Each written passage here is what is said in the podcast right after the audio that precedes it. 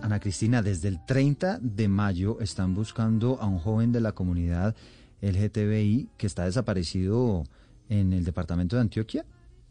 Sí, así es, Eduardo. Este joven, eh, pues eh, su madre, el joven eh, Kevin Rodríguez, lo está buscando su madre. Él había recibido una serie de amenazas. Cuando recibió esas amenazas, pues le comunicó a su mamá y su mamá le dijo, no, pues si se tiene que ir, pues yo le compro un tiquete para que se vaya. Pero lo grave, lo grave acá es que no solamente desde el 30 de mayo no se sabe de él, Eduardo, sino que este año, solamente este año, seis personas de la comunidad LGTBIQ han sido asesinados en Medellín. Entonces, esto causa mucha preocupación.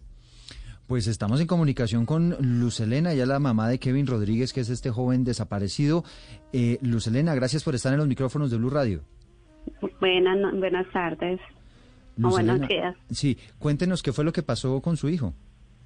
Eh, lo que pasó es que él el lunes llegó acá, me dijo que estaba amenazado, que venía pues de huida de que lo iban a matar y me dijo, más, sáqueme de acá de Medellín, yo me quiero ir a Bogotá, a ver si brego a salvarme de, de esta. Yo me paré, yo fui, lo llevé a la terminal, le pagué el tiquete, yo me lo monté al bus. Cuando él iba al Doradal, eh, él me llamó, él me llamó, me dijo, ma, yo, hola, ¿cómo vas? Me dijo, bien, ma, bien, ma, no te preocupes por mí. Y yo le dije, pero ¿cómo vas? Eh, ¿Lo han perseguido o algo de visaje? Me dijo, ma, solamente me regalaron un minuto. Solamente me regalaron un minuto y, y no puedo hablar más. Entonces yo le dije, ah, bueno, entonces cuando llegue a Bogotá, por favor me, me llama inmediatamente. Y él me dijo que sí, esta es la hora que no me ha llamado. Eh, doña Luz Elena Gómez, cuéntenos un poco sobre su hijo, Kevin, eh, a qué se dedicaba. Sabemos que tiene 24 años. ¿Él a qué se dedicaba? ¿Cuál era su círculo social o de trabajo o de estudio? Eh, en ese momento no estaba estudiando. Él trabajaba, eh, ¿cómo le digo? Pues él era como prepago, pues. Él era, sí, también trabajaba en Huecán Doña Lucelena, Doña Lucelena, y, estas amenazas, ¿él las recibe de qué manera o, qué saben de esas amenazas si usted cree que están de pronto relacionadas con su trabajo de webcam? Mm, no sé, porque él estaba trabajando en Río Negro el fin de semana. Él estaba por allá trabajando en Río Negro. Él llegó acá y me dijo que él había llegado, que en Río Negro habían llegado a buscarlo y que se había alcanzado a volar que cuando llegó acá al hotel eh, para pues para descansar eh, le dijeron que estaban ahí esperándolo. Entonces estaban quiénes los que no lo estaban buscando.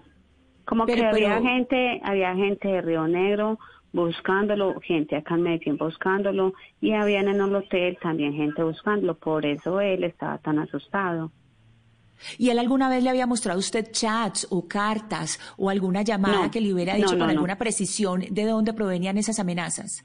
No, no, no, eso fue así como te estoy diciendo. Él llegó el lunes y me dijo, mamá, me van a matar, me tengo que ir de acá de Medellín, ayúdame a salir de acá de Medellín. Entonces, por eso yo inmediatamente salí, le, me fui con él, imagínense que nosotros salimos así, yo lo mandé hasta con un poquito de ropa que él tenía, que venía de allá de Río Negro, yo le dije, no se preocupe, que, que cuando esté en Bogotá nosotros le consignamos plata para que vuelva y compre ropa y todo. Pero la verdad, no, eso, yo no sé nada, él llegó muy asustado y me dijo que le iban a matar y yo lo único que hice fue ir a comprarle el tiquete y sacarlo de acá de Medellín. Eh, doña Lucelena, ¿usted en algún momento cree que esta, pues, que, que, estas amenazas están relacionadas con el trabajo que tenía su hijo o, son de otra sí, Claro, obvio. Debe ser de lo que él hace, del trabajo de él. ¿Y usted le ha dicho eso a la fiscalía? ¿Usted le ha dicho eso a la policía? Claro, claro. Y a mí, por decir por mentir, un muchacho me habló y me dijo que lo buscara por allá por la Tello, que él estaba por allá eh, me pareció muy raro porque si yo lo mandé para Bogotá no tenía nada que hacer en Barbosa, ¿cierto? Y si él estaba bien en Barbosa ya se hubiera comunicado conmigo también. Y más sin embargo yo le dije a la fiscal que si por favor me, me colaboraba con con ir a pues allá a la tilla a ver si lo encontrábamos o algo así y no hizo nada. Yo fui con mi familia a buscarlo y no lo encontramos. Entonces ya el viernes me hacen una llamada anónima en, de un número privado que lo busque en Latillos por, por donde está todo el monte, que él está debajo de un árbol tapado que estaba muerto. Eh, yo fui el sábado y el domingo con, fami con familiares y amigos a buscarlo porque nadie, pues la policía no me quiso ayudar y la verdad no lo encontramos. no lo encontramos. ¿Y qué le dice doña Luz Elena y qué le dice la policía? ¿Qué le dicen a usted las autoridades por qué no la quieren ayudar? Eh, yo fui allá al, al CAI de Latilla y lo único que me contestó el policía fue que no que no me pusiera a creer en esas cosas, que mucha gente eh, llamaba nomás por eh, pues por jugar con los sentimientos de uno, por poner a uno pues a voltear. Mm. Pero yo como le dije yo a él es que si a uno le hacen una llamada mi hijo está desaparecido. Uno, ¿qué tiene que hacer? Llegar donde le dicen a uno no. Claro, y, y, sobre la desaparición de su hijo, ¿qué pistas tienen las autoridades? ¿Qué le, han dicho a usted? Ninguna, ninguna. Yo le dije a la fiscal, el viernes nada más hablé con ella otra vez. El jueves bajé de ella a las dos de la tarde. El viernes otra vez y le dije que si por favor me regalaba un una orden para, para que me mostraran las cámaras si él sí llegó a Bogotá o hasta dónde llegó. Y, y no me la quiso dar y yo le dije, pero ¿por qué no me la da? Yo también con esa orden, porque yo fui a la terminal y a mí me dicen que sin una orden a mí no me pueden dejar ver cámaras. Mm. Y la fiscal me dice que no, que eso les corresponde a ellos. Yo le dije, pero entonces, ¿cuándo me pueden hacer ese favor? Y la fiscal lo único que me contestó fue, no, doña Lucelena, acá las cosas no son de la noche a la mañana, esto tiene un proceso. Y yo, pero es que mire que mi hijo estaba amenazado, estaba amenazado y estoy diciendo que se fue en el bus de las dos de la tarde.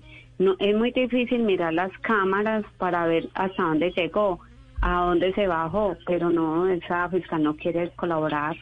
Sí, bueno, pues doña Luz Elena, entendemos evidentemente su, su desespero, queremos prestarle toda la colaboración y demás. No sé si hay algún teléfono, a que las personas que nos estén escuchando, algún teléfono de, de, alguna persona que sepa de, de, Kevin Rodríguez, pues se lo haga saber. Eh, él, se hace llamar como Helen Gómez. Helen Gómez. Como Helen, Helen. Eh, yo digo también que, que si por favor me colaboran buscando en Bogotá, en los hospitales, yo le dije mucho a la fiscal que si por favor me colaboraba eh, para los, hospitales de Bogotá, buscándolo por allá, si de pronto es que está inconsciente, le pasó algo y está inconsciente y no me puede llamar.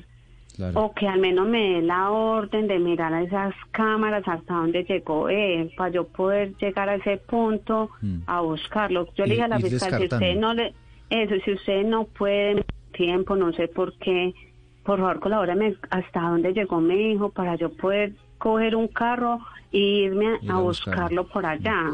Porque si a mí me dicen, él llegó hasta Doradán, yo llego a Doradán y yo me voy para allá a buscarlo. Si en las cámaras vemos que llegó hasta Bogotá, yo voy a Bogotá y busco por hospitales.